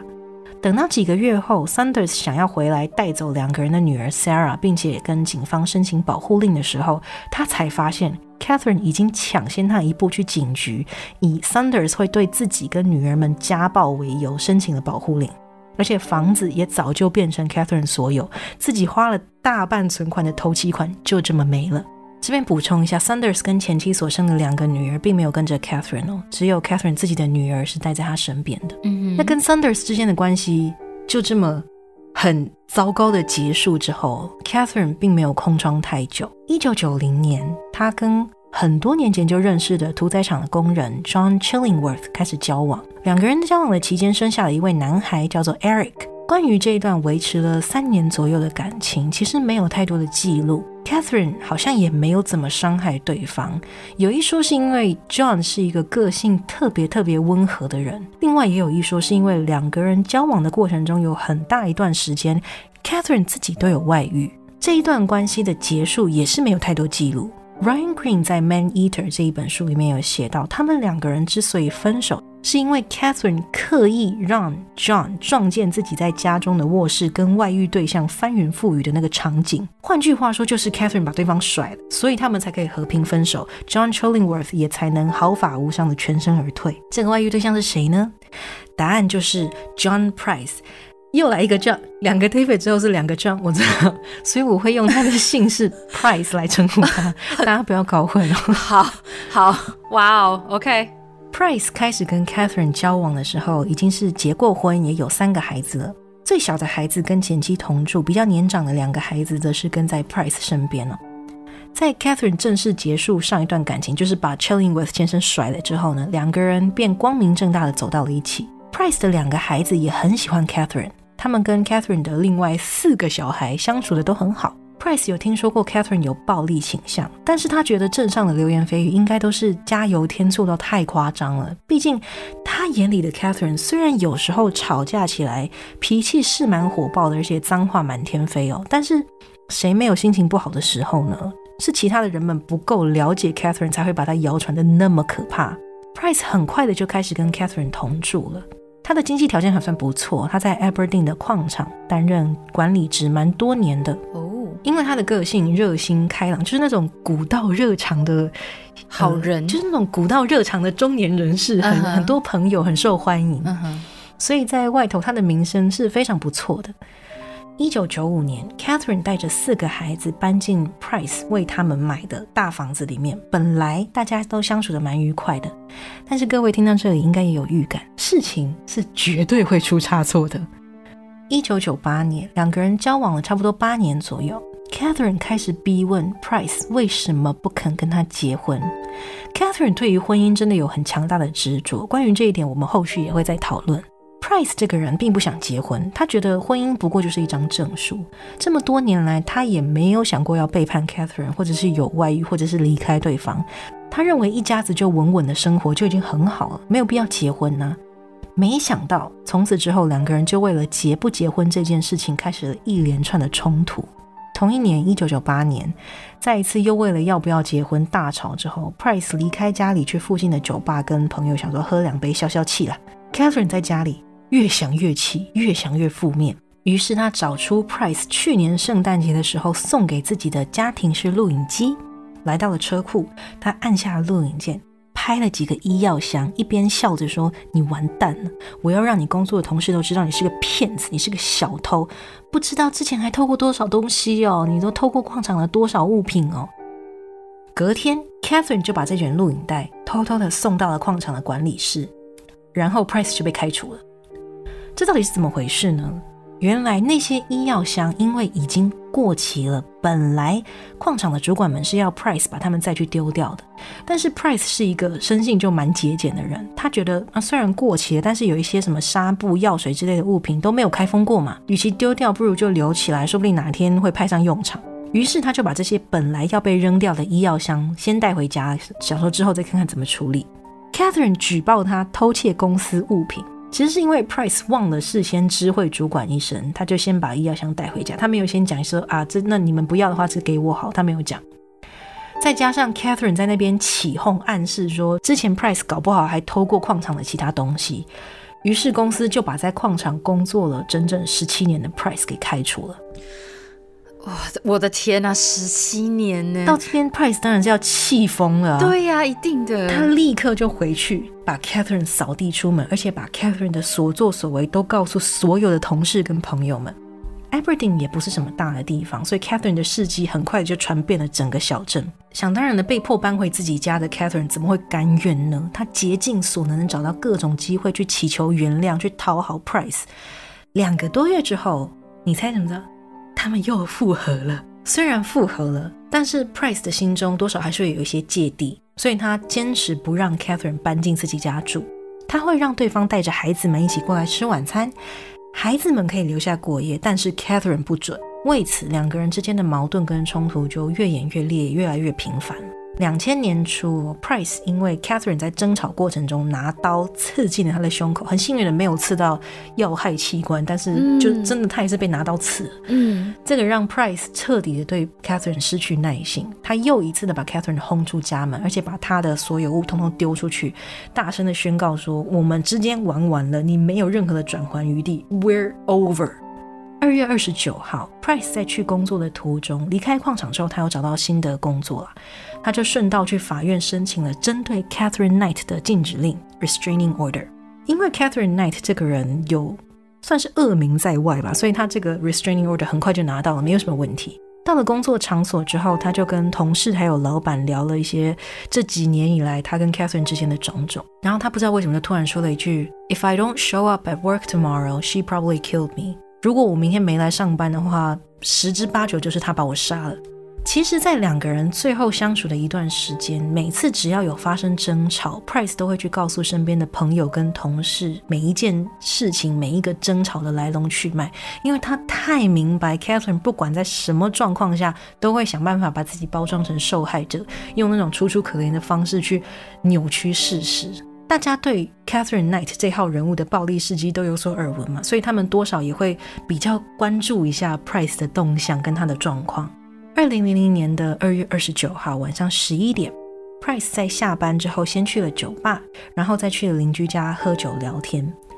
邻居很好心的问 Price 说：“哎，你要不要今天晚上就借住我客厅好了？不然你回家也不安全啊。”但是 Price 拒绝了，因为他以为自己的小孩都还在家里，他也很怕说，要是我不在家，Catherine 找过来的话，对小孩做出什么事情怎么办？所以他还是选择回到自己的家里面。醉醺醺的他进屋的时候，发现，嗯。我小孩好像不在啊，那他们可能是去住朋友家了吧？然后他就去睡觉了。Price 不知道的是，同一天稍早，Catherine 接完孩子们放学之后，就告诉大家说：“今天你们都可以去住朋友家。”然后就在孩子们的欢呼声中，把每一个小孩分别送到各个朋友的家里。Catherine 呢，就来到了镇上的购物中心，买了一套非常性感的黑色高级睡衣。晚上九点，Catherine 来到 Price 的家。Price 有一个不太好的习惯，就是他常常忘记锁门，所以 Catherine 就这样进去 Price 家里了。他一如既往的收拾打扫，仿佛自己不曾被赶出去过。他知道 Price 常常会去对接的邻居家小酌聊天，差不多最晚都会在十一点左右回来睡觉，所以时间可能诶快到十一点的时候，他就把灯关掉了，安静的在屋子里面等着。Price 在半梦半醒之间，似乎有听到一个很熟悉的叫唤声。他躺在床上睡觉了嘛？因为酒醉，所以他有点神志不是很清楚。他好像看见身穿性感睡衣的 Catherine 跨坐在自己身上，用温柔而诱惑的语调，还有各种挑逗的动作去勾引着自己。Price 就在模模糊糊的情况下跟 Catherine 上床了。享受完鱼水之欢之后，酒醉的 Price 累得就要呼呼大睡。他并没有注意到跨坐在自己身上的女人已经没了半点柔情的样子。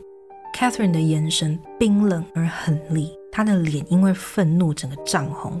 她拿起早就放在一旁的屠夫刀，朝 Price 腹部一刀刺下去。突如其来的疼痛让 Price 刹那之间整个就醒过来了。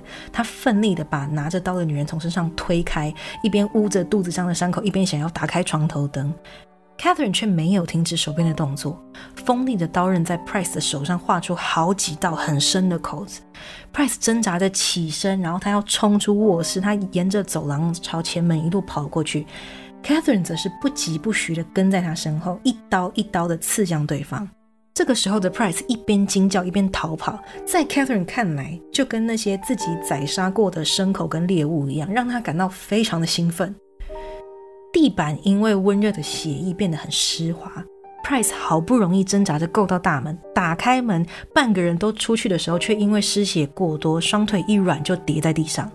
Catherine 就很从容的走到他后面，抓住他的脚，就这样把他从门口一路拖回屋内。他跨坐在对方身上，一刀接着一刀落下，最终 Price 断气了。Catherine 呆滞的坐在原地好一阵子，才反应过来自己刚才做了什么事。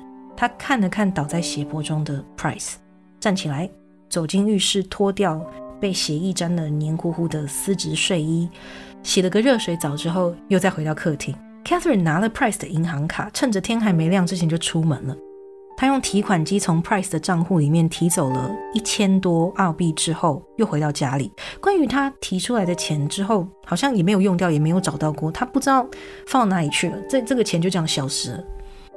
Catherine 打量了一下倒在走廊的尸体，她想到了一个很棒的解决方式。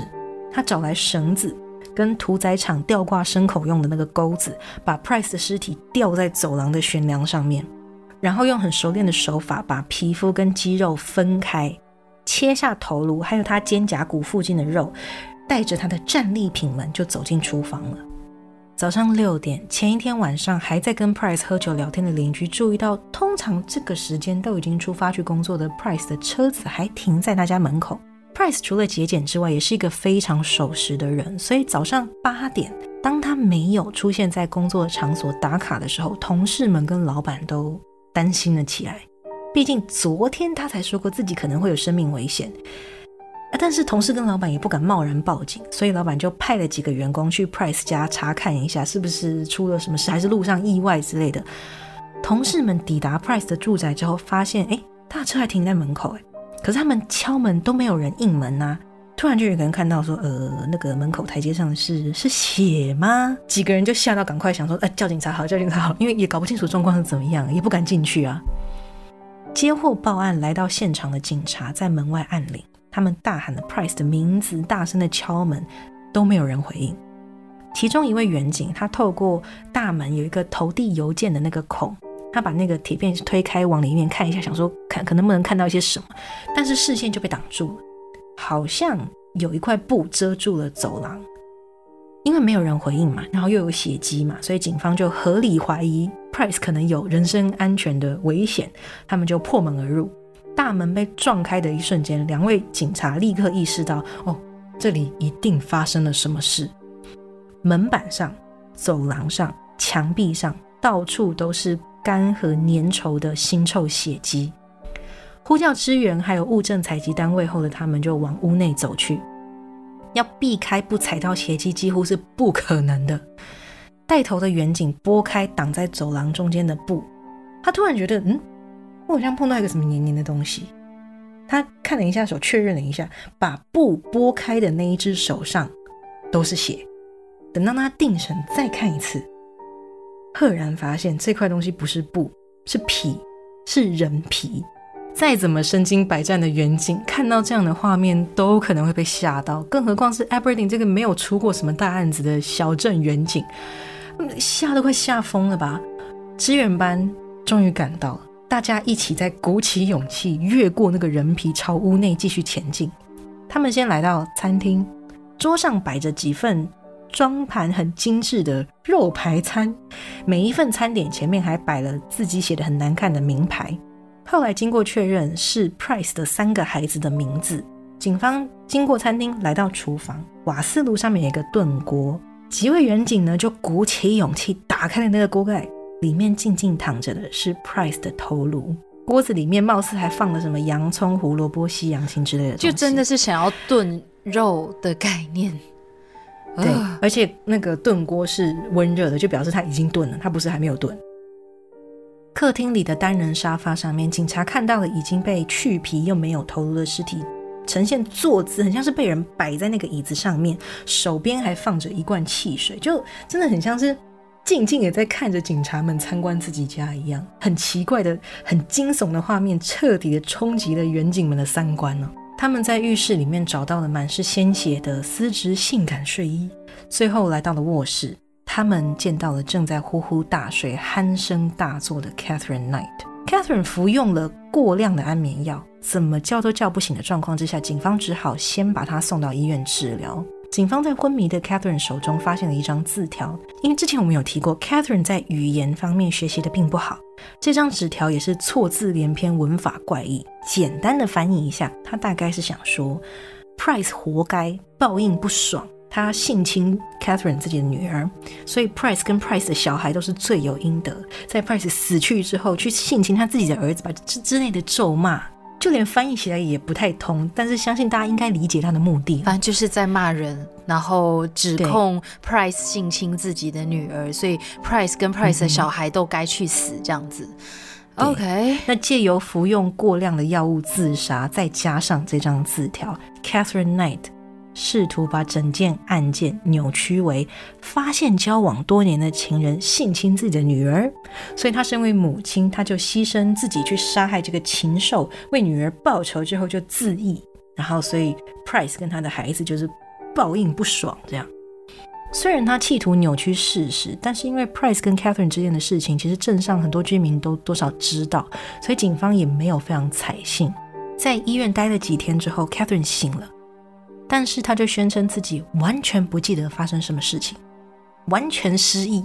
呃，根据监视人员的分析，John Price 在卧室被刺伤之后，跌跌撞撞的朝门口的方向逃跑。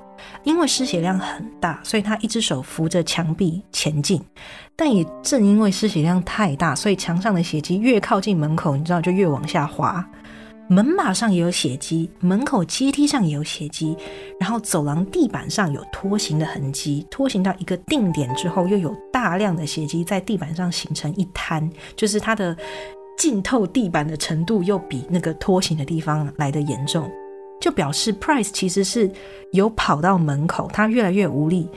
但他还是有开门逃到外面，却被抓到拖进屋内，最后在走廊上那个血迹形成一滩的地方被刺杀。我觉得这整段，我觉得这整段听起来真的就非常非常像是我们有看过的那一种可怕的惊悚电影会有的情节。好不容易跑到门边，最后没有力气继续跑了，然后被拖回去，好可怕哦！我真的非常可怕啊！对啊。法医鉴定之后就表示，Price 身上总共有大大小小、深深浅浅三十七处刀伤。另外，他被割下来的皮肤，还有被肢解的器官跟部位，都是出自对解剖非常有专业技巧的人的手。怎么说呢？根据 Ryan Green 在他的著作当中描述，法医表示，切割皮肤还有肌肉的刀口干净到他们可以把皮肤缝回去。哈。除了手法熟练之外，在切割的过程中，这个下刀的人也必须非常专注、冷静、小心，而且对自己的刀非常的有自信，才完全没有把皮肤切破。Catherine Knight 杀害 John Price 的案子在法庭上耗时一年才终于结案定验。期间，他曾经试过宣称自己失忆，所以主张无罪。而他的辩护律师也试图以精神失常为由帮他的行为做辩护，但最后都没有成功帮他脱罪了。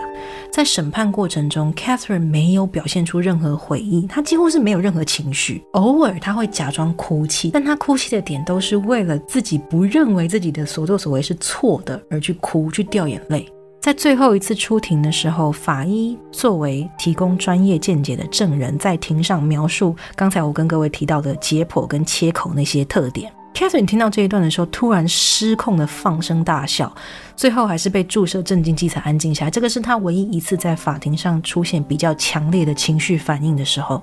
二零零一年的十一月八日，今天最一开始提到的 Justice O'Keefe 法官，以被告 Catherine Knight 杀害被害人 John Price 之后毫无悔意这一点，宣判他终身监禁，不得假释。在宣判的时候，法官用了 “never to be released”，永远不可以被放出来这样的强烈的用词。而 Catherine 也成为澳洲首位得到如此严厉判刑的女性罪犯。二零零六年，她曾经试着以服刑期间表现良好去申请假释，但立刻就被驳回了。到目前为止，Catherine 都被关押在 Silverwater Women's Correctional Center，是专门关押重刑犯的女子监狱。根据后来的追踪，Catherine Nice 在监狱里过得还不错。她闭口不谈有关于 John Price 的一切，因为她很有名嘛，在监狱里面，她算是囚犯们的老大。很多事情要决定，比如说谁跟谁同一间或干嘛的，都要经过她同意。他加入了唱诗班，也积极的参与各种监狱提供的活动，也开始画画，还会有时候把他的画作卖出。他的双胞胎姐姐 Joy Knight 也定期会去监狱看望他。虽然他入监服刑之后并没有出什么大乱子，跟监狱的工作人员相处也还算和平，但是监狱方还是非常的小心。从他被关进去的那一刻到现在起，他都不准接触到任何尖锐的物品。要说 Catherine Knight 有没有为自己所犯下的罪产生悔意，或者是他根本上有没有认知到自己犯了错，这个我们不得而知。但是可以确定的是，他这辈子应该都没有再有机会回归社会了。今天的案件讲述就到这边告一个段落，接下来我们就开始讨论的部分吧。首先，我想要提一下关于 Catherine Knight 精神评估的这件事情。有蛮多报道都会说到他有 BPD（Borderline Personality Disorder），中文的名称是边缘型人格障碍。有这类型人格障碍的人，情绪上会有很大的起伏，而且是很极端的起伏。特别是被踩到雷点，有的时候是跟呃自己很珍视的人分开，或者是觉得自己要被抛弃的时候，这之类的情绪上的引爆点，只要一爆炸，就会有。非常极端的情绪反应，可能是愤怒，可能是悲伤。总之，他们会因为这样的情绪去做出更加极端的报复行为，或者是他们自己的性格使然，就必须要做出一些什么来达到一个平衡。我认为 BPD 的确是有可能的。除此之外，我也在猜想 Catherine Knight 或许有 psychopath tendency，因为他非常懂得。怎么操控别人的情绪？在表面上，他非常的有魅力；在犯案期间或暴力伤害他人的期间，他并没有精神失常，他很清楚知道自己在干嘛，而且他有时候还很冷静。在犯行过后，他也貌似无法理解自己到底错在哪，就更不用提悔过这一段了。并且他对于各种精神上的刺激，比方说争吵、冲突，还有呃杀戮跟伤害，他会对于这种事情产生很强烈的情绪反应。他好像。很渴求这样子的很激烈的感情，所以我认为他可能是有 psychopath tendency。另外哦，在讨论案件的其中，我们有讲到 David Keller 去精神疗养院把 Catherine 接出来的那一段。这边我要打个叉，你有没有看过一个美国的实境秀，叫做《沉重人生》My Six Hundred Pound Life？跟大家简略的介绍一下，那是 TLC 频道上的节目。内容是关于许多就是过度肥胖的人，因为健康受到很严重的影响。六百磅大概是两百七十公斤左右吧。这样子的人们上节目找一位减重专门的医师，在他们在他们成功减重一部分之后进行胃绕道手术，然后继续减重达到健康的目标的时候，医生又会再协助他们去进行美容手术。最后这些本来体重过重的，导致行动不便啊、三高啦、糖尿病啦、心血管疾病发作风险非常高的人们，终于改头换面，然后又能享受人生，就是这样的一个实境秀。我我觉得还蛮好看的。为什么我会突然提这个节目呢？主要是如果有看过这档节目的听众朋友们，应该都会有印象。在节目主角们减重的过程当中，他们身边常常会出现一个角色，enabler，有点像允许者的这个角色。节目上的主角们有许多都有心理方面的问题，而他们在最初开始不断大量病态进食的过程当中，常常会有人在他们的身边煮东西、买东西给他们吃，可能是家人，可能是情人，可能是朋友。很多时候是因为这些人拒绝提供食物给主角们。的情况之下，主角们就会以很尖酸刻薄的言语去攻击他们，乱砸东西，进行那种物理的攻击，或者是用自残的方式去逼迫这些人再去买食物过来。那久而久之，这些人就会有一个心态是：我必须去买素食来给他吃，不然他就会怎样怎样，或者是我不能反抗他，因为我拒绝的话，他就会怎样怎样。然后变相的去通融，或者是鼓励主角们吃不到就大闹的这种行为，因为他们允许，就是 enable。他们允许这样的行为，所以被统称为 enabler 允许者。这跟刚才讲到的 David Kelly 有什么关系呢？我们一起来回想一下，David 在 Catherine 开始对他的行踪严加管控的时候，他做出了什么反应？他选择的是不抗议、不离开，退一步，乖乖的报备自己的行踪。然而，这个有让 Catherine 的暴力行为停止吗？似乎没有。David 每次被 Catherine 用平底锅或者是用熨斗打，或者是直接就是肢体暴力了，或者是他的衣服被烧掉之后，他有反抗或离开 Catherine 吗？可能有小小的反抗一下，但是最后他还是选择道歉、妥协，然后接受对方用甜言蜜语去求爱，去弥补这一切的过错。当他还跟 Catherine 住在一起的时候，他是被家暴的那一方。或许在他自己没有意识到，也是试图为了求一个和平的情况之下，他没有意识到自己已经变成了 Catherine Knight 情绪问题跟暴力行为的 enabler。这不是他的错，他是受害者。当时男性被女性家暴这件事情，或许因为性别刻板印象，还有男性尊严的一个比较传统的观念，让他不认为自己应该要去外界寻求帮助，而且一而再、再而三的原谅自己的加害者。这就跟我们之前提到不对等的关系当中的暴力伤害一样，David c a l l e t 似乎也被卡在这个很负面的漩涡里面。他可能会以 Catherine 对他的好，比方说把家打点的一尘不染，对他甜言蜜语，还有非常懂得如何在床地之间取悦他，去抵消一次又一次的暴力伤害。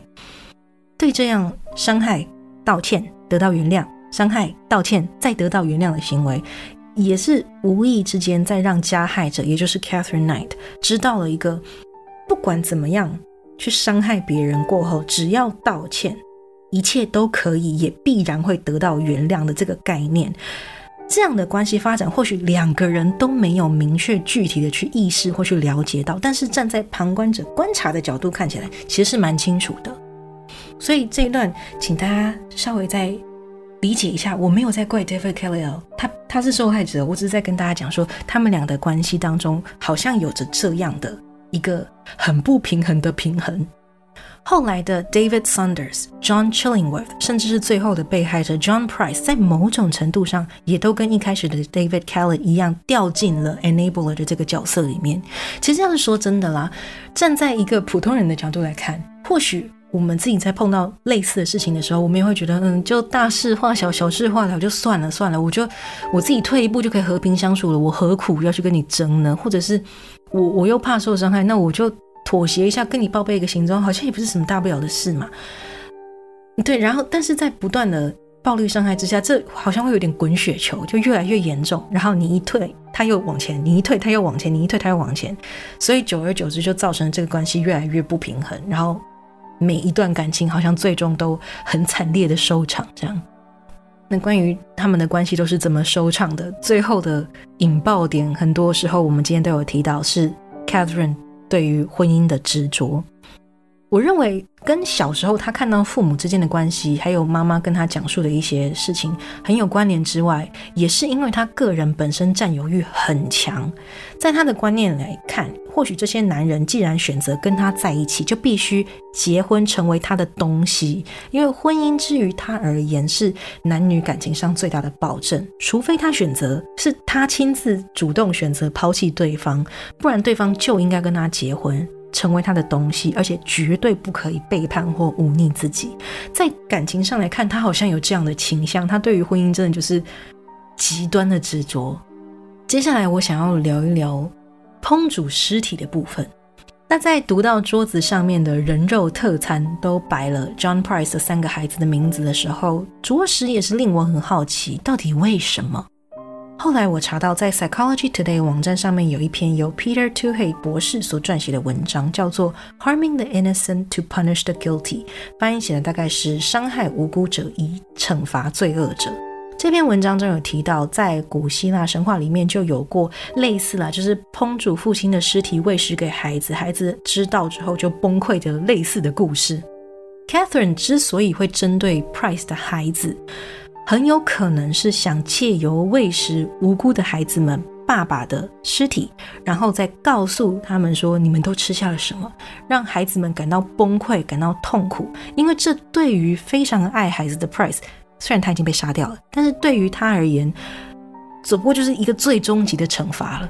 嗯，而且这种报复心态也非常强烈，因为就像你前面讲到的，Price 在那个当下是被杀害，已经过世了。但即使是如此，我觉得对于 Catherine 这样子的加害者来说，他满足的是心里的那一种报仇的快感。假设今天 Price 的孩子们真的就如他所预想的，吃下了自己爸爸的尸体之后。很痛苦、很崩溃的样子，他在心里面想象的可以是啊，即使 Price 现在已经死掉了，但是他一定，如果他知道这件事情，一定很痛苦，所以我好快乐。我觉得他是呃，有一点是透过这样子的方式去满足自己的这一个想象。对啊，很有可能。那最后我们再来谈谈家暴这件事情。家庭暴力和感情中的暴力是不分男女的。就拿最近吵得沸沸扬扬的强尼戴普还有安博赫德的新闻来看，暴力不一定来自男方，受害者也不一定是女方，无论性别都有可能会成为家暴的受害者。另外，暴力也不一定都是物理的，语言还有精神暴力的杀伤力一样很强。那要怎么样帮助正在受到暴力对待的朋友们呢？之前我们有提过，倾听、给予信任，不要急着去骂对方，你怎么这么蠢呢？怎么不逃啊？你你需要去相信，让他们说，然后或许你可以考虑给予一些实质上的帮助，比方说提供一些家庭暴力防治机构的联络方式，还有资讯，或者是你也可以帮助对方一起拟一个如何安全离开施暴者的计划。如果情况很危急，也许你可以帮忙报警之类的。因为受到家暴的人们不愿意离开或不敢逃离的原因有非常非常多，请不要因为互有心切而责备他们。另外，其实我之前有看到一篇新闻哦，是说在一个呃是在美国有一位妈妈，她带着孩子逃离家暴他们的先生之后七年，结果对方还是找到他们，而且把他们都杀掉。所以，站在一个外人的角度，你真的没有办法理解正在受到暴力对待的人们活在多么强大的恐惧之下。那其实我这边还是要讲老话一句：你没有义务拯救所有的人，你要尽你最大能力帮忙。那即使最后的结局不尽理想，也不要责备你自己。每一个人都要对自己的生命负责，他们有他们的选择，你有你的心理健康跟人身安全要顾。当然，我们都希望可以帮助到你身边的朋友、你身边的亲人，但是。尽力，但你也要把自己的人身安全纳入考量。然后，家暴这件事情说难解决，它是真的非常难解决的，因为人跟人之间的关系要完全斩断，你只要有一方不愿意，就好像真的很难切得很干净哦。但大家就是，呃，帮助他人的同时，也要量力而为，然后不要因为不理解就去指责，或者是去。质疑对方说为什么不做这个，为什么不做那个？因为他他们的痛苦是真的是我们没有经历过那样的事情的人是真的没有办法体会的。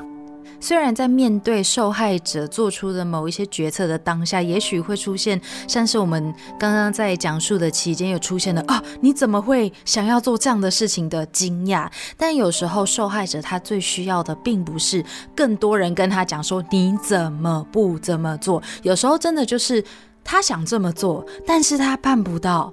或者是他真的无能为力，也许是经济上的困难，也许是心理上面的害怕或压力，或者是他的处境没有办法让他及时的逃离这个地方。就像小雨就刚刚提到，其实我们今天在讲到 David Keller 回去精神病院把 Catherine 救出来的时候，我们有一种哈你在做什么？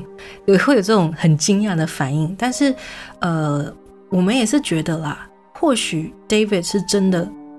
很愧疚，因为这些 Catherine 的暴走行为都是他离开之后才发生的，所以他也许会觉得说，或许我回去 Catherine 身边，他就不会再伤害其他人了，也说不定。只是他回去的时机点很刚好，就是到去精神病院把 Catherine 救出来那个时候，把说救出来也怪怪的，把他带出来的那个时候，然后他又抛弃了他另外一个家庭，会让。站在旁观者的角度，觉得好像不是很能够理解他的行动，好像很混乱，没有什么章法。但就像小宇宙刚刚提到的，他或许有他自己的考量，而且他当时对于他自己跟 Catherine 的感情，他们之间有过的种种，还有他其实也是我刚才也提到，虽然他已经离开 Catherine 身边一段时间，但是他的精神上或许还是只要碰到 Catherine 就会卡回去那个 enabler。允许者的那个回圈里面，他没有办法跳脱，因为如果他没有意识到这个是需要去寻求帮助的一个问题点，他也不会去寻求帮助啊。所以在那个时候，他或许是在很多重的考量之下，再加上很强大的罪恶感之下，还有责任感，他才会再回去找 Catherine，这也是说不定的。所以，呃，还是要再次跟大家提点一下，我们今天真的没有要怪 David Keller，我们只是对他当时的反应有点错愕。因为站在旁人角度看，真的一开始会不太懂为什么。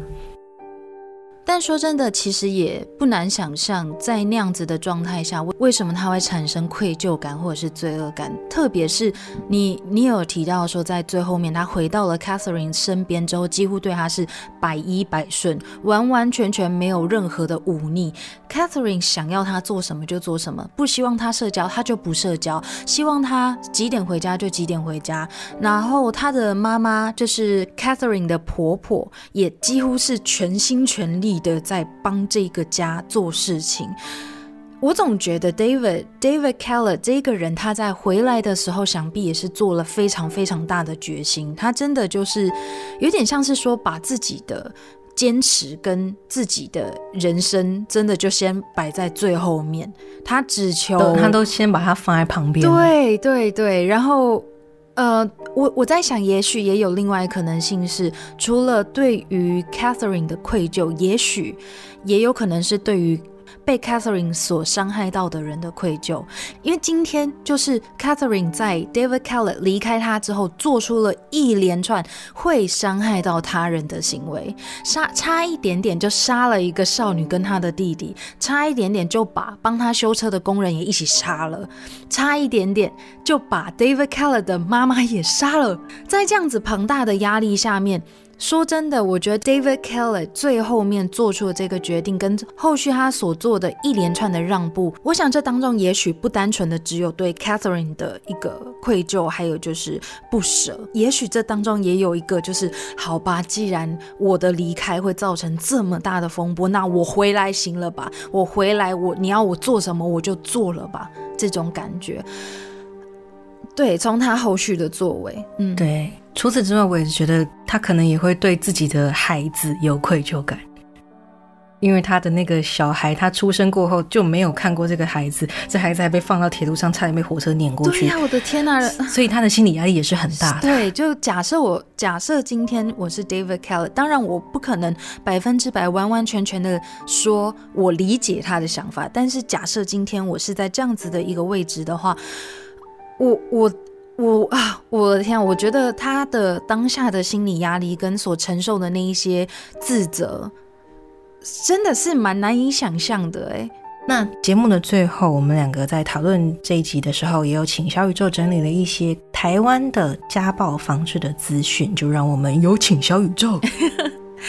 嗯，在这个部分，嗯。我在和 Dylan 讨论之后，就想说，哎，了解一下台湾的家庭暴力事件的案件统计，还有一些管道的查询。那有关于这部分的资讯，我后来有上卫生福利部的保护服务司。我那个时候查到的资料是记录了二零零一年到二零二零年，今年上半年的。数据，那我有注意到，二零零一年的时候通报件次大概是四万多件左右，但一直到二零一九年，过了将近二十年的时间，通报的数字其实是以倍数成长的。二零零一年是四万多件，刚刚有提到，那一直到二零一九年，去年呢被通报。呃，家庭暴力的事件通报案件是十六万，真的是一个很很很可怕的数字。但我想这当中也许也是包含了大家对于家暴事件观念上面的不同，因为在在比较久以前，大家对于家暴事件大多都是保持着一种那是人家家务事不要去管，或者是家丑不要外扬这样子的观念。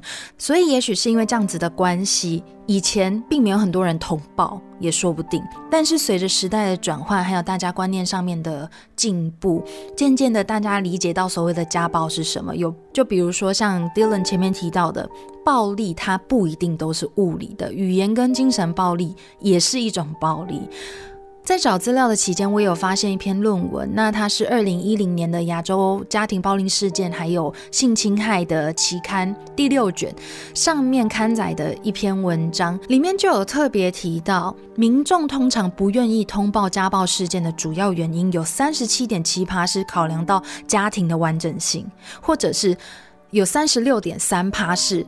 这是偶发事件，只要改过就不会发生了。这样子的数据显示出，在过去大家对于家暴要不要通报家暴事件的考量上，是有更多是考量到其他的其他人的眼光，比如说刚提到的，考量到家庭的完整性。再来就是对于加害者会有一个，这可能只是偶尔的事情啦，我跟他沟通过，说不定就不会再发生了。那再来就是。这一篇论文里面也有提到，二零零一年之后通报次数增多，也有可能跟二零零七年的修法加强通报机制，还有教育宣导有关系。这篇论文的内容，我到时候也会一并的附在我们的资料同整栏位里面。如果大家对于这些资料有兴趣的话，都可以去点开来阅读。最后，最后在这里也提供大家有关于家庭暴力的求助管道。今天，如果你或者是身边的人不幸遇到了家庭暴力，是可以向各个直辖市或者是县市政府的家庭暴力还有性侵害防治中心去通报的。另外，一一三保护专线现在除了打电话给一一三以外，还有线上的咨询服务。如果你用手机传简讯到一一三，或者是用一一三线上咨询跟保护专线的。人员联系的话，他们都会提供你帮助。特别是如果你是可能在听觉或者是语言上面有障碍，没有办法言谈的人，可以透过这样子的方式去通报。在更前面 d 有提到说，有一些受害者他是男性，那有可能碍于自己性别的关系，所以就会比较。排斥对外求助或者是倾诉心情，有关于这一点，家庭暴力防治中心就有设立了专门针对男性的关怀专线，专线的号码是零八零零零一三九九九。我再重复一遍，零八零零零一三九九九。暴力受害者这件事情真的是不分性别也不分年龄的。今天只要你是受害者，真的不要觉得说碍于面子，怕说传出去啊家丑外扬了，人家听到了不好意思，或者是我身为男性，但我是受害者，我好丢脸，千万不要有这种想法。今天一旦是遇到了某些困难，及时求助真的非常重要。那另外就是最后最后听到最后面，我真的一个想法就是，大家好好珍惜身边的人呐。不要透过情绪勒索，或者是今天听到这样子的暴力的方式去试着挽留谁，或者是控制谁。我其实就某方面来说，可以理解 Catherine 对于控制欲这一个方面的执着。也许对于他而言，一旦人生失去了。控制主导权是一件很可怕的事情。听下来，我觉得他是一个，与其说他是一个人，不如说他更像是一个动物。他好多行为听起来都是一个出于本能去做的事情。就比如说，对于他认为是他认定自己的所有物的占有欲，还有他对于呃。外界假如说攻击到他，或惹到他，在他自己的定义范围啦，只要是有去踩到他的地雷，他就会大爆炸，然后加倍报复的这种心态，都是一个很在我们看来会很极端。但是你如果把它放在动物性的本能来看的话，的确就是不合他意，他就是攻击，或者是伤害到他，他就是攻击，顺着他你就没事，只是。他的标准非常的难 follow，对，因为好像没有人达到他的标准，过得很平稳也不对，过得很起起伏伏也很累，到底要怎么样才合他的意呢？这也很难去理解，很难去配合。好，那在今天的案件结束之前，嗯，我想跟大家稍微提一下，我今天准备的这份资料是在查很多的文章，还有读了一些书籍之后整合出来的版本。但是，就在我今天提到的最主要的两本书，一本是 Ryan Green 的《Man Eater》，还有另外一本是 Sandra Lee 的《Beyond Bad》。这两本书对于这个案件的描述有多处的冲突，书本的内容有冲突。在 Ryan Green 的书里面，他把 Catherine 描述成一个不可理喻的，有点像是疯女人、精神病态的疯疯子，对。但是在 Sandra Lee 的书当中，他是采访了 Catherine 的家人，他采访了镇上的民众，在就跟我一开始提到的一样，Catherine 虽然是一个加害者，但是他在不同的人生阶段接触不同的人的时候，有些没惹到他的人，当然也能够跟他和平共处，他也是蛮不错的一个人。所以其实，在写稿子的时候，我碰到一个很大的难题，我中间停顿了一段时间，因为我一开始是根据网络上查得到的报章资料，还有 Ryan Green 的《Man Eater》这一本记录去写这篇稿子，但是我写到一半，然后我就听到 Sandra Lee 的有声书，我想说，嗯，怎么跟我想到不一样？所以让我自己也困惑了很久。最后，我是决定说，我把书本的资料给大家，我把我所读到的。资料做一个比较统合的版本给大家。那有兴趣的话，也欢迎大家去读读看这两本书哦。如果你是对于比较有戏剧性的描述，然后比较呃像是在读小说一样的描述有兴趣的话，Ryan Green 的书会比较合你的胃口。如果你是对于细节，特别是比如说城镇历史，还有关于这个案件有一些到各种的采访，或者是非常非常巨细靡遗的对各个地区的描述有兴趣的话，Sandra Lee 的 Beyond Bad 会比较对你的需求。只是我我想说啦，因为各种案件以我们的角度去查的时候，各个资料在经过每一个人的转手去撰写的时候，都会产生。大大小小的偏颇，对，所以我能够做到的只是把它一个比较中间值的立场整理出来给大家。那确实，大家会相信哪一个说辞，哪一方的记录，就留给大家自己去评断。没错。前面 Dylan 有提到的两本书籍，我们也会再把它加到我们的熄灯之后的书单里。最开头有提到书单的阅览方式、阅览连接，我们都会放在 Link Tree 连接里面。如果有兴趣的话，欢迎大家点开来阅读。再来就是，如果你对于和我们一起讨论案件，或者是想要认识其他对真实犯罪相关的主题有兴趣的朋友，欢迎你加入我们的 Discord 群组。加入的链接一样，我们都有放在 Link Tree 里面。如果真的真的你真的找不到，可以私信我们，我们会再把邀请的链接传给你。欢迎大家加入 Discord 的熄灯镇，没有错，我们在那上面已经变成了一个小镇，不知道为什么，这个也是有一个来由的啦。太可怕了，好笑。有机会直播再跟大家解释。对，有机会再跟大家解释。如果对于这一方面跟我们互动还有兴趣的话，都很欢迎加入我们 Discord 群组。好，那我这边就要来做一个最后的结尾了。